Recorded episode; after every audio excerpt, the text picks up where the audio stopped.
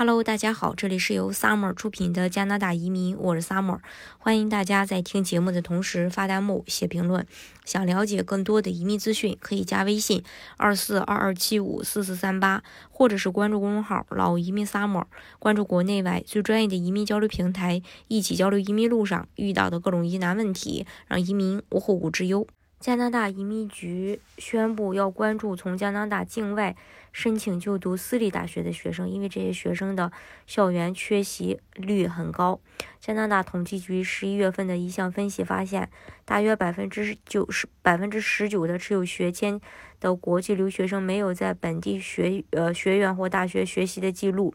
统计局报告调查了未就读公立的高等教育机构的国际留学生，比较了各种数据源，包括税务记录，来确定这些学生是否在加拿大的其他地方学习。通过纳税记录发现，许多学习签持有人正在学习，但从二零一九年以来，约百分之十九的学签持有人没有就读于加拿大学院或大学。前联邦公务员移民统计专家在一封电子邮件中表示，统计局的这份报告是开创性的。为了学生签证计划的完整性和公众对学生签计划的信心，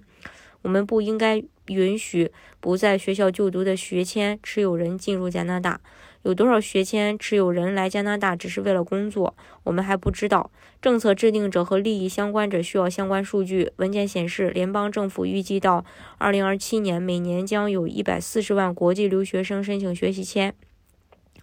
国际留学生人数从2019年的63万7855人迅速增加到2022年的80万7260人。每年春季和秋季，魁省以外的学院和大学为了符合指定学习机构的要求，必须向移民部报告其国际留学生的入学情况。国际留学生，嗯，合规制度于二零一四年实施，旨在帮助识别假学生，并帮助各省识别有问题的学生。违规率最高的十所大学名单上的大多数大学都是私立学校，位于安省，主要。招收来自印度。移民部二零二一年十一月发布的学生诚信分析报告发现，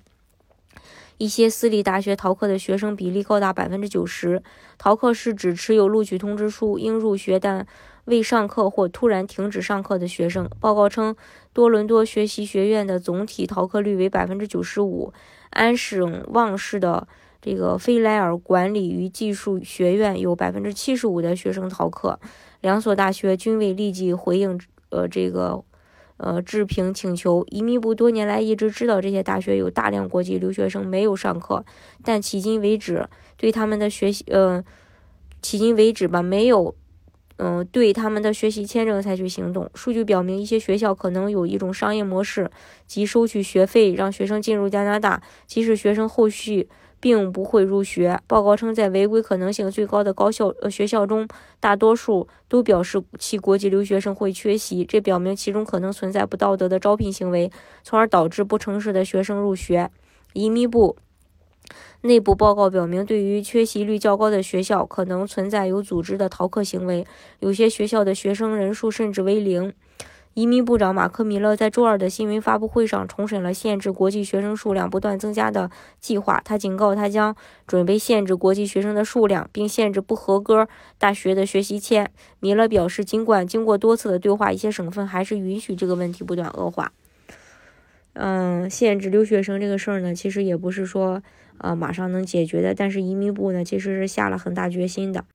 我们只有通过这个正规的途径，然后真正的。是有这个需求，然后真正去留学，然后要去上课，不能说，呃，像这个呃